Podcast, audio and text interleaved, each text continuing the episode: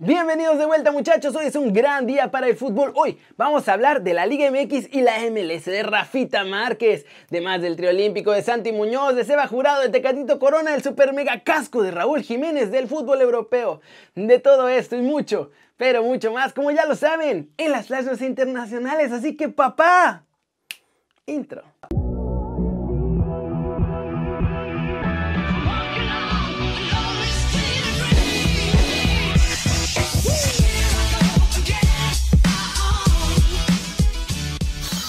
Arranquemos con la nota One Fútbol del día. Alan Pulido ve bien que se junten la Liga MX y la MLS y dice que la liga vecina ya es más popular que la de aquí. Eh, pues bueno, a mí en lo personal me, me agrada, ¿no? Porque, porque realmente yo creo que las, las dos ligas tienen gran nivel.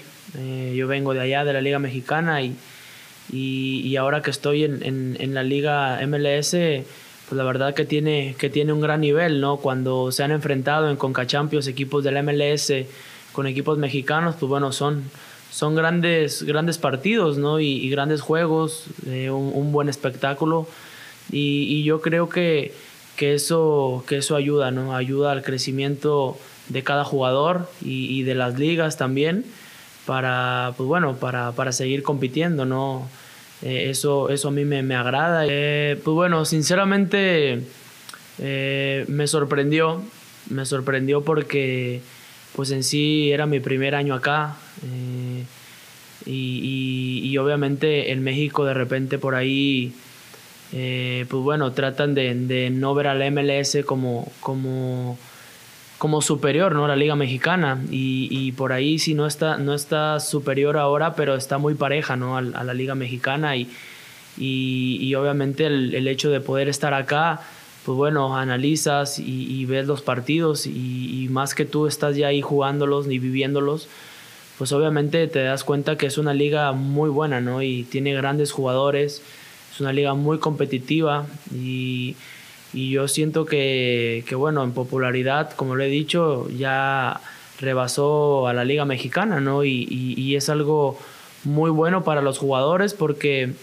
eh, ahora muchos jugadores que han estado en la MLS van al fútbol europeo y, y eso, eso ha ayudado mucho al, al crecimiento de, de esta liga, ¿no? ¿Cómo la ven ustedes? ¿Creen que de verdad el fútbol de Estados Unidos ya es más popular que la Liga MX? No sé, pero recuerden que si quieren saber todo de las dos ligas, pueden bajar la app de OneFootball. Es gratis y el link está aquí abajo. Y muchachos, siguiente noticia va a ser toda la actualidad de los banquillos en la Liga MX, porque hay cosas bastante interesantes en varios equipos. Miguel Herrera sigue en la mira de Pachuca para que sea el relevo de Pesolano. Los Tuzos no lo pueden contratar ahorita, no pueden cambiar de entrenador a medio torneo, porque no tienen dinero para pagar al que quieran que tome el lugar de Pesolano, ya sea el Piojo o cualquier otro. Pero para el verano esperan contar con nuevo entrenador.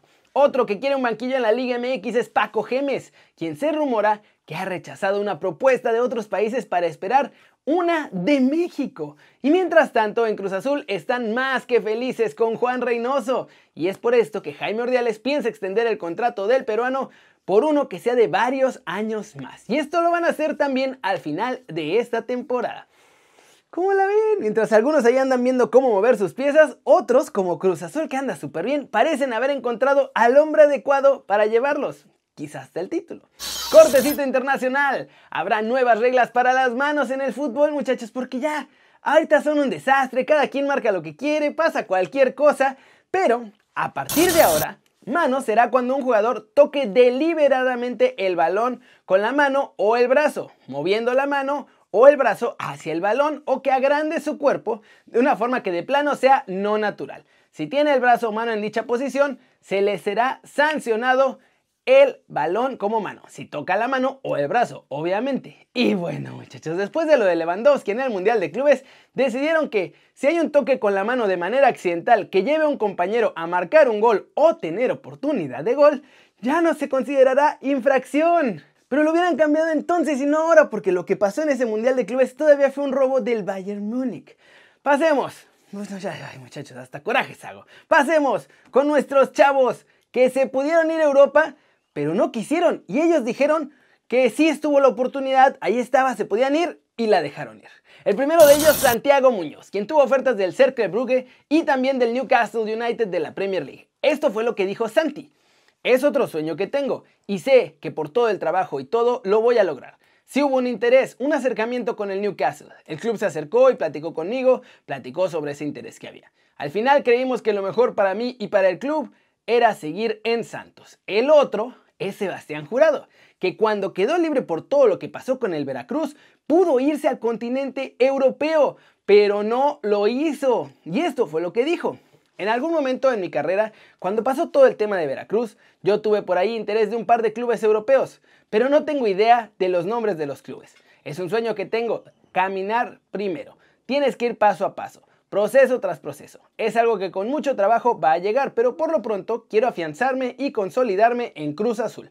Y posteriormente ya veremos algo más allá. Ay, cómo ven a nuestros chavos. Pero ojo, ese decidieron junto con su club fue más decisión del club. No les dieron chance de salir. Santos tiró las negociaciones porque sabía que necesitaban a Santi. Y en el caso de Jurado, porque el Veracruz le empeñó su carta a TV Azteca y ellos se la vendieron a Cruz Azul por sus... ya saben qué. Pero vámonos. ¡Vámonos! Con los mexicanos que sí están en el extranjero logrando todo. En España, Héctor Herrera pidió permiso especial para no entrenar este viernes por motivos personales y se perderá también el derby ante el Real Madrid este domingo. Tiene que resolver una situación familiar, eso fue lo que dijo. También en España, Rafa Márquez sigue logrando todo en su etapa como entrenador. El presidente del Alcalá, que es el equipo que dirige el Kaiser de Michoacán, destacó que ha implementado en el club infantil un estilo similar al que aprendió en el Barcelona y que lo ha hecho con mucho éxito.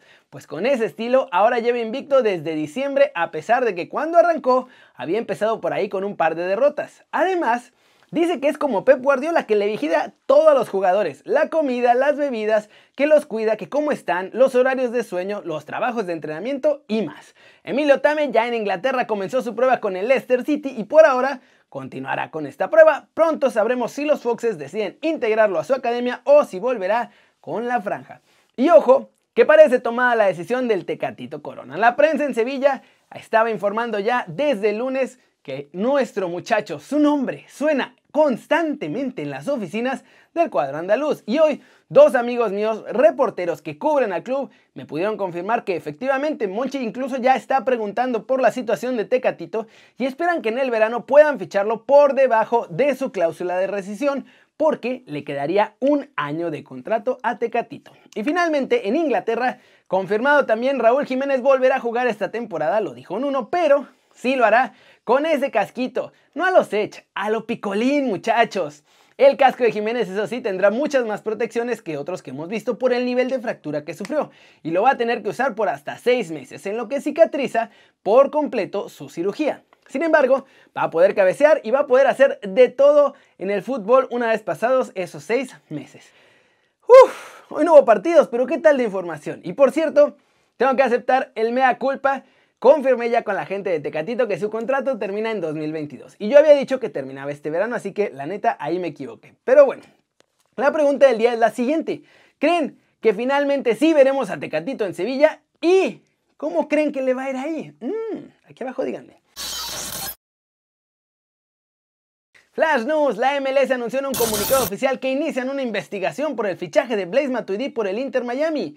Esto porque dicen que pudo exceder el límite salarial definido por la organización y bueno, él llegó al club de David Beckham en agosto del 2020. River Plate goleó a Racing 5 a 0 y se llevó la Supercopa de Argentina. Este es el duodécimo título en la era de Marcelo Gallardo, en un millonario que suma su título 67 en 119 años de historia. Y esta apenas es su segunda Supercopa, tras la que le ganaron en 2017 a Boca. El Paris Saint Germain no alineará a Neymar en el partido de 16 avos de final de la Copa de Francia, porque lo quieren descansado, fresco y listo para jugar ese partido. Durísimo, aunque no tan duro porque llevan ventaja, ¿verdad? Pero el partido ante Barcelona de la Champions el próximo miércoles en la vuelta de los octavos de final. Jürgen Klopp ha querido enfriar toda la situación que pasaba con Mohamed Salah y todos los disque problemas que había ahí y el técnico de Liverpool aseguró en rueda de prensa que ya habló con el egipcio y los dos firmaron la paz. Hay tres bajas sensibles para el Borussia Dortmund para el partido contra el Bayern Múnich. No van a jugar Jadon Sancho, Gio Reina y Rafael Guerreiro. El club confirmó estas bajas. Eden Hazard también será baja, pero con el Real Madrid para el partido ante el Atlético. Podría hacerlo incluso para el choque de vuelta ante Atalanta porque tuvo una recaída en su recuperación de la lesión que sufre. ¿Cómo la ven? Las lesiones están matando al Madrid, muchachos. Y bueno, ahora el Dortmund, que en ese partido era importantísimo que ganen, no van a tener a tres jugadores. Está ahí dura la cosa. Pero eso es todo por hoy. Muchas gracias por ver el video. Denle like si les gustó. Métanle un zambombazo durísimo a la manita para arriba. Solo si así lo desean. Suscríbanse al canal si no lo han hecho. ¿Qué están esperando, muchachos? Este va a ser su nuevo canal favorito en YouTube. Denle click a la campanita para que hagan marca personal a los videos que salen diario. Yo soy Kerry, ya se la sándwich y siempre me da mucho gusto ver sus caras sonrientes, sanas y bien informadas. Y aquí nos vemos mañana desde la redacción. Chao, chao.